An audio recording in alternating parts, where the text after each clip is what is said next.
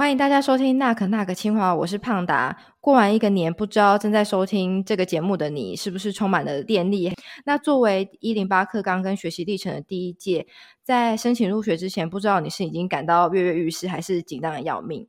那在这一集当中呢，我们会制作一系列的节目。那我们会利用三集的时间，分别从高一、高二的学习历程档案的准备、学习历程字数与申请入学面试的准备三个面向来全攻略申请入学。话不多说，让我们来欢迎我们的主任。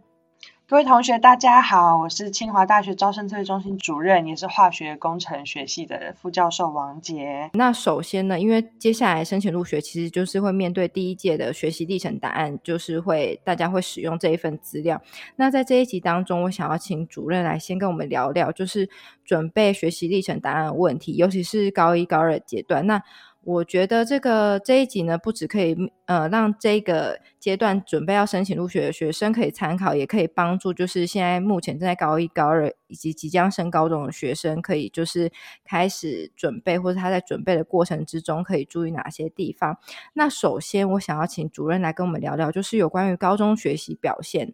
就是有别于过去，我们可能都特别会注重学习成绩的高低。那尤其是可能在过去个人申请的时候，在看成绩上都会只看你的呃成绩的分布啊，成绩的高低啊，是不是进步或是退步。但是在学习历程档案里面，我们会。呃，请学生他在记录他的修课记录跟课程学习的成果。那你觉得有别于过去在考试成绩上需要把握之外，面对新的学习历程答案，你会建议学生可以注意哪些地方呢？好的，谢谢胖达。我是觉得啊这个部分真的很多同学都心里想说，不知道呃变成了这个学习历程档案之后，教授们看这个高中学习表现的方式会不会不同？呃，我觉得简单来说。整体来说，方方法不会不同，但是我们看到的资料开始不太一样了。首先呢，在因为学习成档案系统的呈现方式，呃，从一一一学年度起，教授们在审查的时候看到的修课记录跟修课程学习成果的部分，我们就会第一个，教授们会立刻发现，哦，不太，我们不会再那么容易看到学生什么班排名啊、校排名、类组排名等等。所以其实我们在大学端教授们，我们在努力的呃扭转一个概念，就是我们不是只看同学的排名了。换句话说，同学们不要担心，说我每一科。加起来是不是全班第几名？因为其实一零八课很大一个重点，就是在于说我们每个人修的课都有可能不太一样嘛。那我青菜跟萝卜怎么比呢？对不对？所以呃，比较排名开始意义不大。反而各位同学要注意的是，我们在学习历程档案里面看到各位同学修课记录的时候，我们第一个看到会是这个同学修了什么课，OK？会看到一个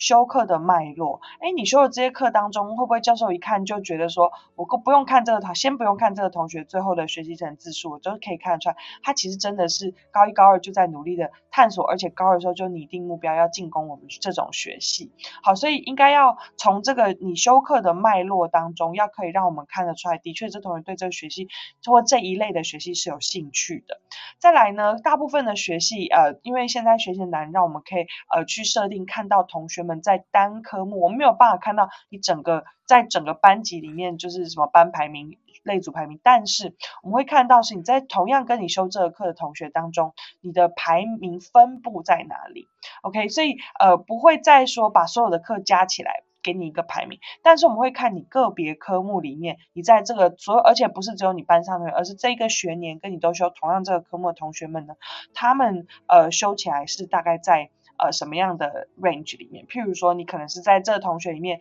呃，呈现一个这个呃 bell shape 里面的中间中段班，还是你是呃上段班？而教授们看到不会是一个一，可以是一个单一一个，譬如说一 percent 一 percent 为差别的，或是三 percent 三 percent 或五 percent 五 percent。其实大部分大学都很强调说，我们其实不用看确切你是八十七 percent 还是八十六 percent，但是我们可能会希望知道你是。哦，八十八到八十九，呃，八到九十 percent 之间，或者是你是八十六到八十八 percent 之间，就是一个 range 这样子的表现。所以，嗯，是有一些容错率，但更重要的是，呃，我们更想知道你是在你们整个学年，你们同同才同才同学之间，你的表现是在什么位置。所以，呃，我常常会直接很直接的告诉同学说，呃。你申请学系的时候，一定也要参考说这个学系的，嗯，就是应该这样讲，对不起，我八股回来。你修高一、高二修课的时候，你当然尽你所能的把这些科目表现的好，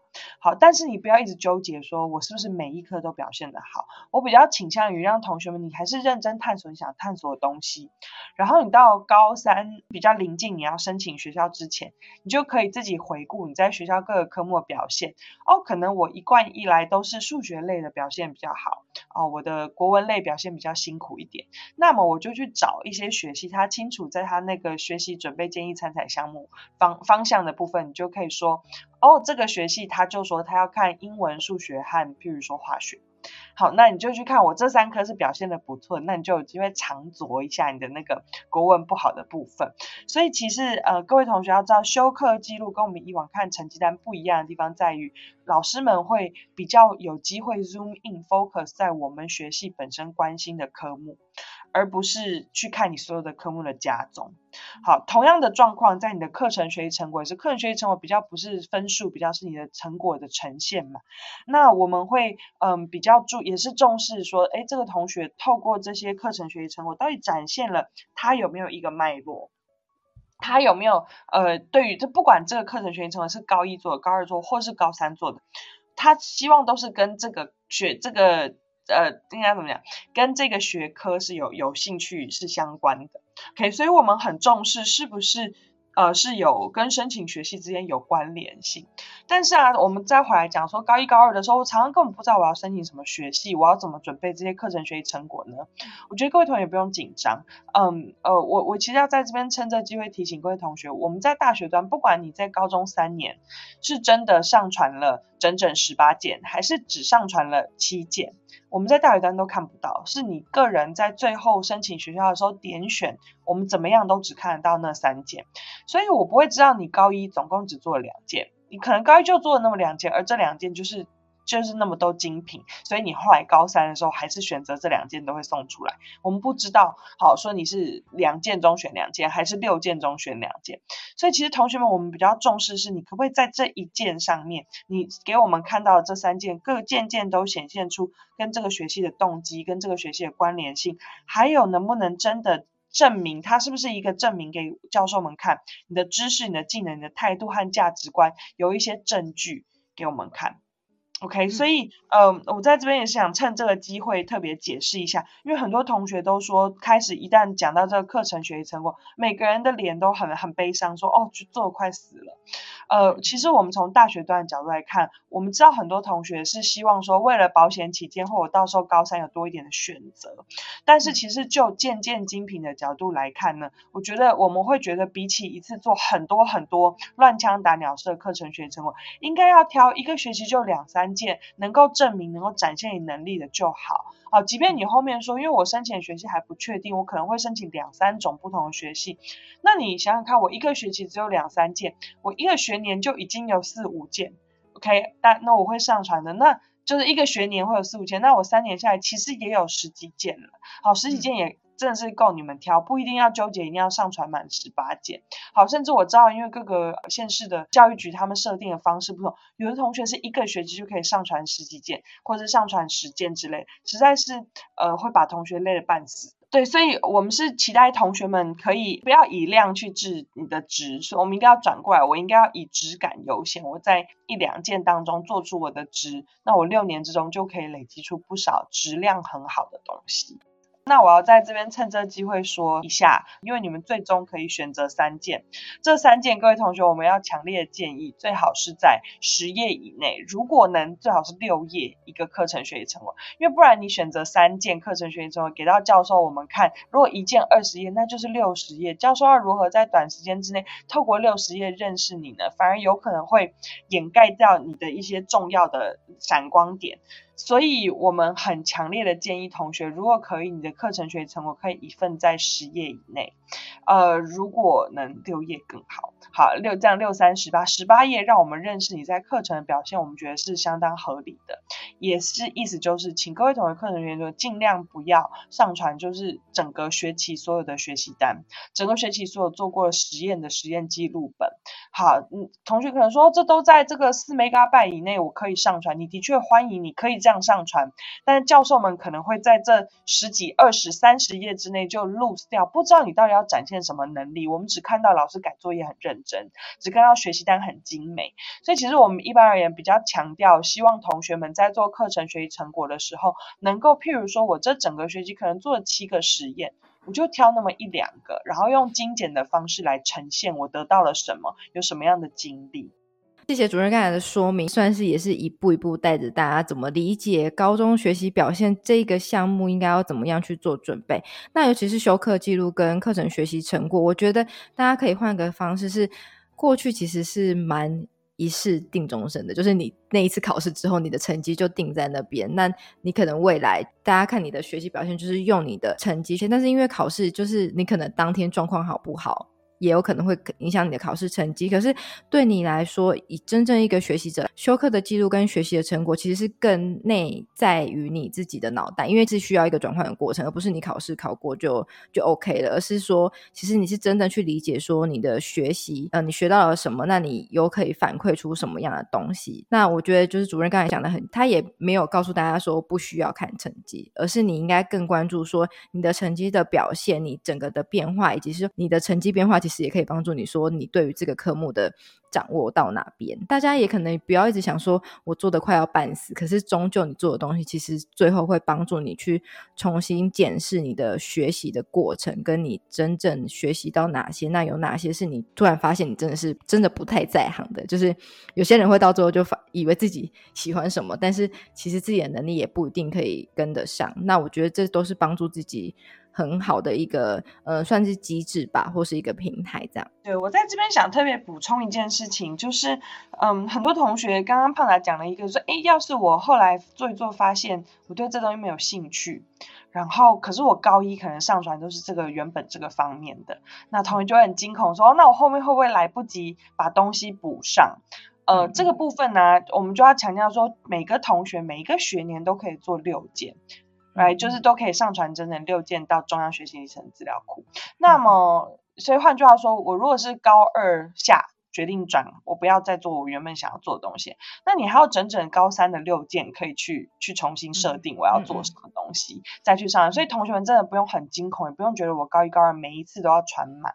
好，那甚至我们在讲最晚最晚，我考完学测之后决定我要改变我的主意，那我也可以学测之后还有那个学期就高三下一期，其实还有一次上传的机会。而且那一次其实因为是一整个学年级，所以你也可以那次说哦，我高三上做的我也都不要了，我就上传这。就就再上传新的六件，去把这个妆造库的取取代掉，也是 OK 的。所以同学们真的不用觉得我每一次都要做到，好像我明天就要申请大学。我觉得这件事情同学们可以可以放宽心来，所以也不用一直算说我是几件了，因为几件真的再怎么样，最后我们都大学只看三件。甚至我很早以前有说过，你如果没有上传满三件，后来最后决定只挑两件给大学看，我们不会因为你没有给我们三件，我们就觉得你表现的不好。我们可能会觉得说，哦，那这同学表现表觉得他这两件就已经足以啊展现我刚刚说的，呃，学生觉得我对学习的关联性，还有我的能力啊、知识啊、我的反思，在这两件中都表露无遗了。所以真的不需要一直纠结，说我是不是有传满十八件，好，甚至我是不是有更多，每一件件件都要是精品，这种这种感觉，同学们可以稍微这个放松一点。而且我们也必须老实说，我们有我们都知道，高一的时候做的作品，可能就是没有高二的时候啊那么洗练，那么那么清晰，或者是诶高一到高二老师就教了我一些新的东西。那同学们可能会觉得说，那我高一做的是不是最后都不会给教授看？其实不一定，有的时候我们会觉得说，哦，高一做的东西虽然有点青涩，但是反而你这样子连两件高一件高二一件，老师就可以让教授们看到，我是一个一直在学习、一直在改变我风格的人，我不是从高一就一直。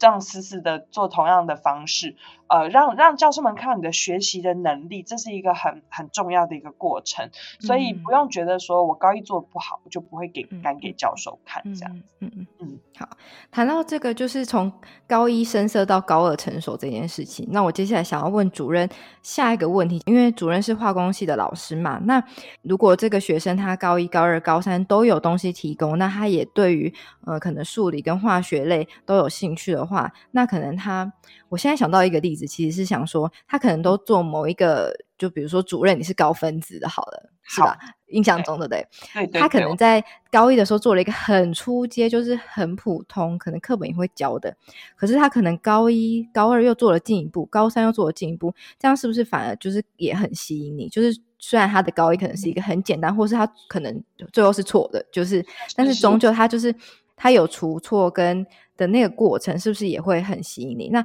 我想要请主任跟我们分享一下，就是如果是你，你作为一个化工系的老师，那有学生他想要来申请化工系的话，你会怎么样去看待他的修课表现以及他的成绩，或是他的一些学习成果的东西呢？好，我趁这个机会也嗯也一方面置入性行销，但是我也想呃这个呃讲几个不同的可能性。第一个就是好，刚刚胖达提到我是做高分子嘛，更明确一点，我是做所谓的可降解高分子。那我举一个例子，假如一个高中生呢，高一的时候做了一个我们讲比较普遍，譬如说甚至不是化学课，可能是呃这个社会课或什么，我们去讲到说，哎，我们来讨论环保回收塑胶。好，塑胶都是高分子啊。那回收塑胶，我们可能台湾人现在对回收的概念非常好，我们也很重视环境保护，所以老师可能就呃带着同学们去认识说，哦，第一类塑胶，第二类塑胶，第三类塑胶等等，要强调每一类为什么可能它回收的方式不同。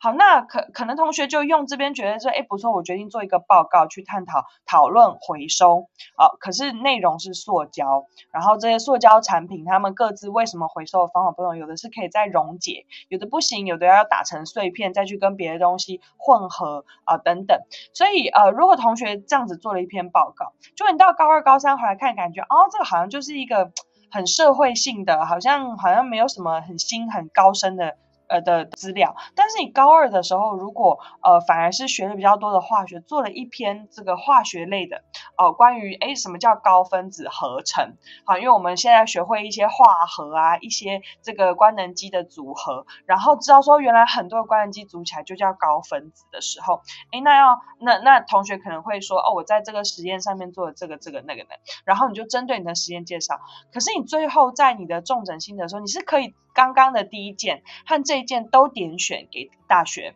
然后你可以在里面讲说，我在第二件做合成的时候才了解到说，哦，为什么第一件的时候说，哎，这些材料他们没有办法再溶解了，可能是因为它官能基，好，有可能会再回去说，哦，这是为什么什么材料特别难被分解，特别难被呃，就是特别特别难被。被处理或再利用等等，你可以有机会去贯穿这两个东西。那我再换一个角度说，这是如果你来申请化工系，然后尤其说对王姐老师的高分子实验室很有兴趣的话，你用这个就很有 用。但是其实换句话说，如果这位同学你后来决定说啊，我对化工跟环境工程环工，我实在是两手心手背都是我都很想要念，所以我决定也要申请某一个学习是环工。我想问问看同学，刚刚我说这两个学习课程学习成果，是不是也可以拿去给环工系申请呢？好，你就一鱼两吃啦，对不对？你申请化工系也可以用这两件，你申请环工系也可以用这两件。你可以在第一集的时候讨论说，我就对于环保回收很有概念了。然后第二集的时候，你还是讲说，就这你的这个第二第二个作作业，你就讲我对化合这样概念。你只是最后在重整心的时候，可以写针对环工有哦这个这样子的得到的想法不一样。这我想胖达后面我们会第二集会再讲更多关于申请的时候的 paper。但是我的意思就是，这这是为什么一零八。课纲让同学们去累积这些作业，不希望你们在写个别作业的时候只针对某一个学系的一个重点，因为你老实说有可能会改变主意，有可能会事后觉得什么东西更有趣，想要换到那个领域，那你不需要在高一的时候就把自己。定定下来说，我这辈子就是化工人。好，所以我我其实常常会跟同学说，你们要在做这个课程学习成果，说要注意一点，你千万不要在你的课程学习成果里面瞬间就明智。高一的时候就说我这辈子非化工系不念，然后结果你到高二发现，糟糕，我觉得环工系比较好玩，怎么办？嗯嗯嗯。对不对？那那那你到时候就绝对不敢给环环工的老师看你高一做的这个作业，因为里面有说我绝非非化工系不念，所以千万不要这样子。你就写，你就针对呃这这这堂课你得到了什么想法，你得到了对什么东西有兴趣，你说哦原来回收这么有趣，原来高分子有分这么多不同种，原来它们的熔点可以决定它们如何被回收。嗯，好，那这个就是进可攻退可守的状态。所以对于高一高二的同学，我会特别要强调，你们在准备这些资料的时候，你们当然可以想想看，说，哎，这些我想要念的学系老师会不会对这个东西有兴趣？但更重要的是，你们那时候千万先不要定下来你要去哪一个系，因为你后面有可能想要排列组合给不同的学系的老师看。但是我们再回来讲，我们化工系来说，的确，我们常常会希望看到同学，首先我们其实。比比起说单科科目，化学啊、数理啊，还有我们当然非常非常重视英文的能力，因为现在进入大学之后，呃，不仅课本是英文，事实上教育部在广推我们大学要全英语教学，所以嗯，同学们英语的吸收能力要比以前更好，所以我们很重视呃英语啊、数理的能力之外，其实我们更重视同学们能不能透过这些学课程修课记录和课程学让我们觉得他。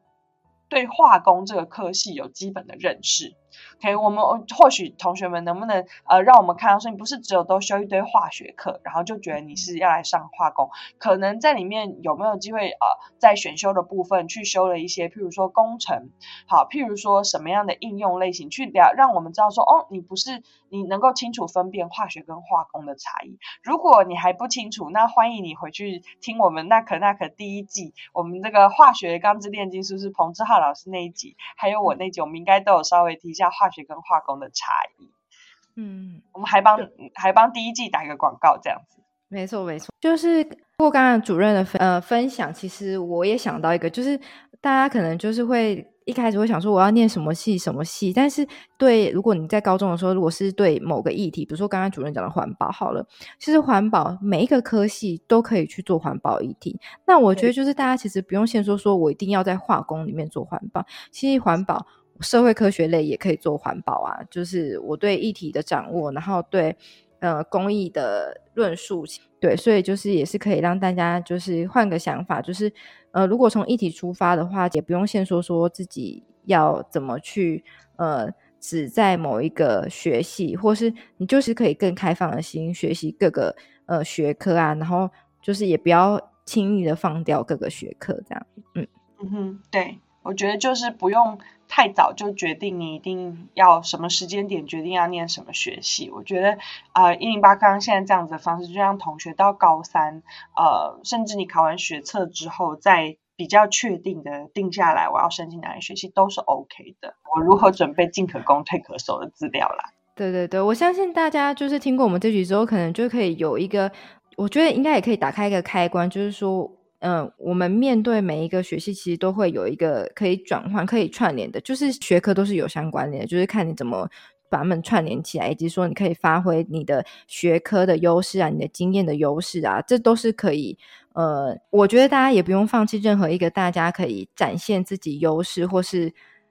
优势，我觉得优势除了是你本身就是那个是强项之外，尤其还有是你可以发展你的，就是你的热情啊，你的能力或是你的想象力，都是教授会想要看到的东西。大家可以给自己多一点信心，然后不用太焦虑于在准备学习历程答案，是你觉得好像很紧张，或是我都不好。但是大家都可以放宽心，然后更关注在自己对于呃知识啊、议题啊，或是学习上面，在自己个人的发挥。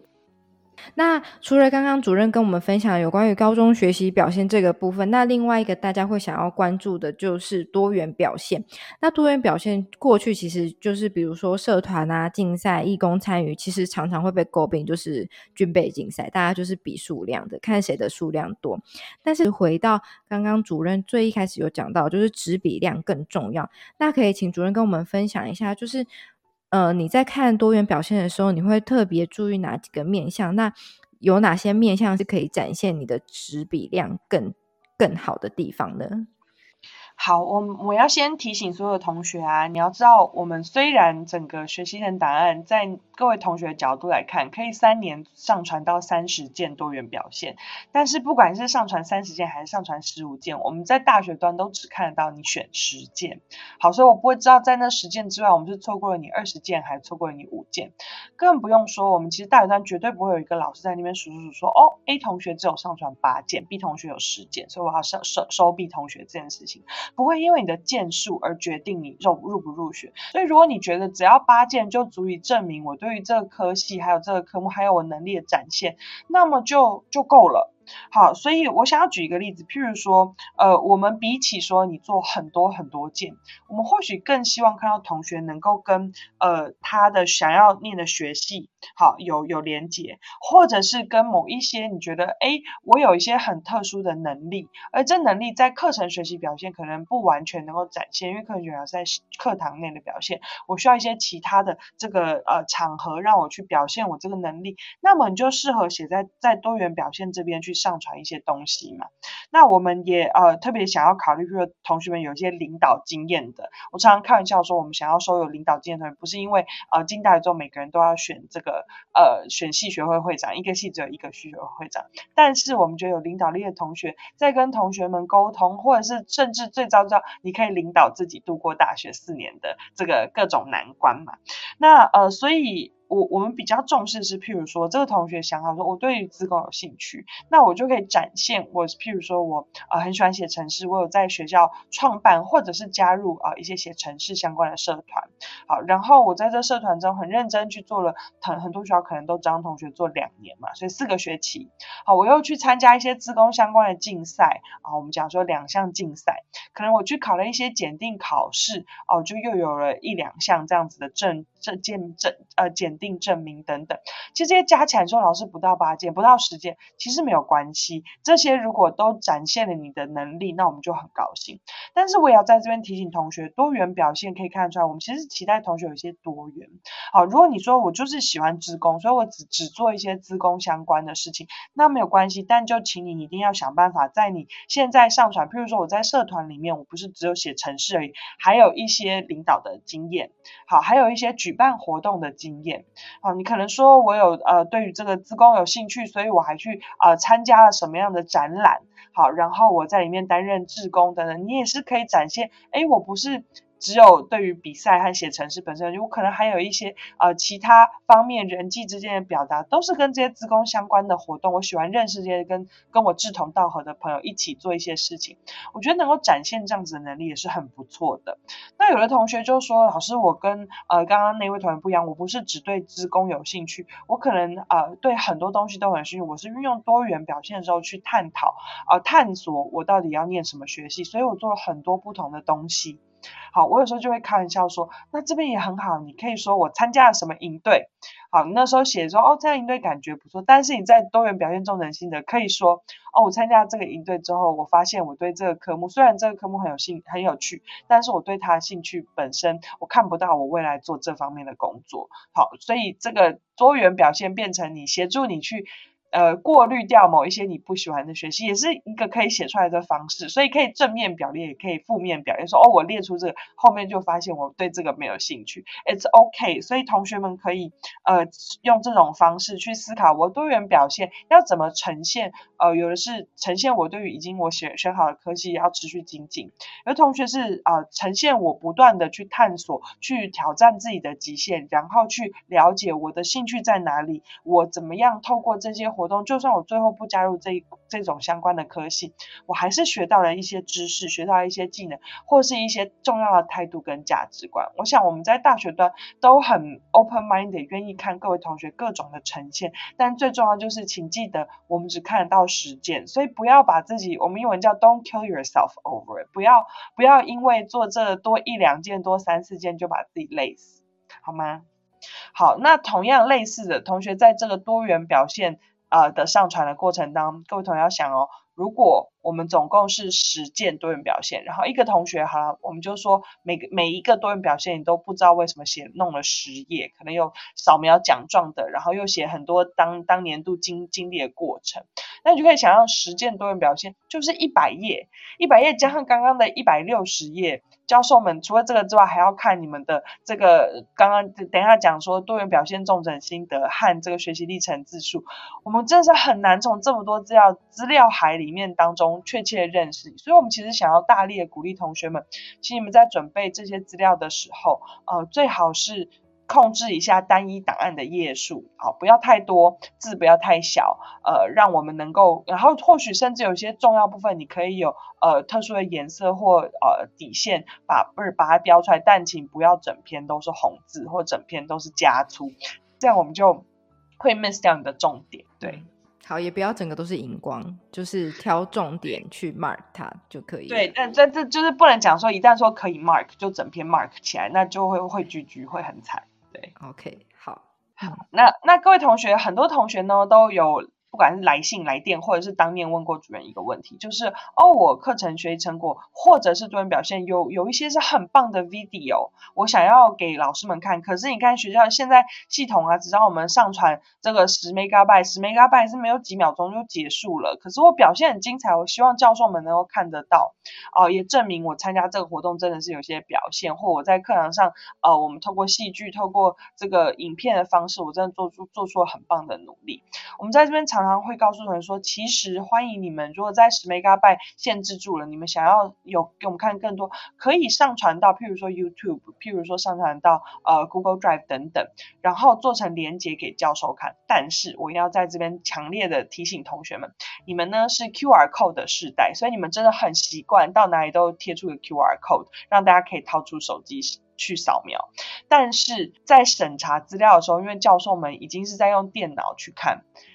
电脑要如何叫教授们又掏出手机去扫你的 QR code 呢？对不对？所以，我们鼓励同学，如果你还是想要附上 QR code，欢迎你。但是，我们更推荐同学在 QR code 之外。能够附上一个实际的网址，这件事情很重要，不然教授们可能会因为扫描 QR code 啊等等，他们可能荧幕太小哦看不到看不清楚而错失你们很棒的表现。但是可以上传，不代表你就可以上传三小时的影片，请各位同学还是要考虑一下。我即便可以上传超过十个 megabyte，最好还是很精简的资料。好，最好还是譬如说你要想象你是广告商，我就是只有一分半，好，每一每一秒都是钱，好一分。分半的时间，我要怎么样在一分半之内抓住教授的心？我要把我最精华的放在那边。好，还有一件事，我一定要请同学，因为古一可能可以放到 YouTube 上，那你们就要注意，千万不要使用有版权问题的影音呃资讯在你的东西里面，免得你东西高一下学期才上架，高二上学期就被下架，那到时候你就没有办法点那个给教授看，或者教授点开它就是一个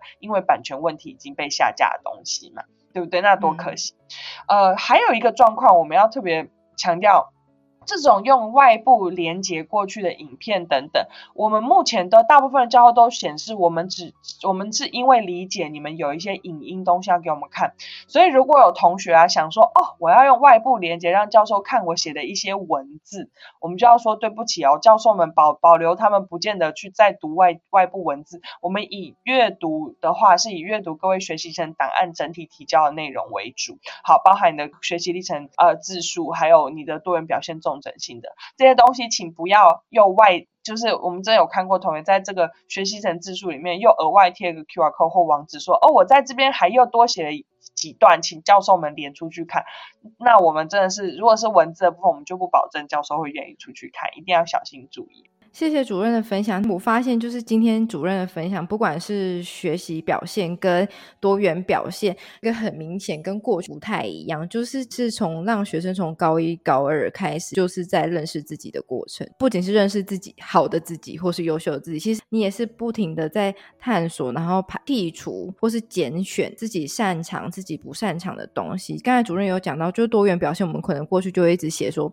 我参加社团，我表现的很好。我参加什么比赛，表现的很好。可是很多人会忽略说，是我在参与社团。或是竞赛，或者是义工的过程当中，我受到的挫折，怎么样让我去发现，说是我不擅长某些东西，或是我真的发现我对某些东西是没有兴趣的，或者说，呃，可能大家过去会觉得说走某个领域是更有发展的，可是我发现说其实自己并不适合。那我觉得这都是，呃，学习表现跟多元表现都可以帮助学生更认识自己，也更认识就是学科的不同。那今天谢谢主任跟我们分享那么多，就是有关于学习表现跟多元表现，可以建议大家怎么样去准备，怎么样去书写的，应该要注意的面向。那这一部分就是有关于高一、高二大家学习历程可以怎么样做准备。那接下来就是因为我们是一系列的节目，就是在接下来的第二集呢，我们会请主任，就是大家在学测就是公布成绩，经过第一阶段筛选之后，你的第二阶段应该要怎么样去做？嗯，你的进一步的准备。今天非常感谢大家收听我们节目。那最后就是感谢各位听众的收听，那可那可清华，我们下次见喽，拜拜，拜。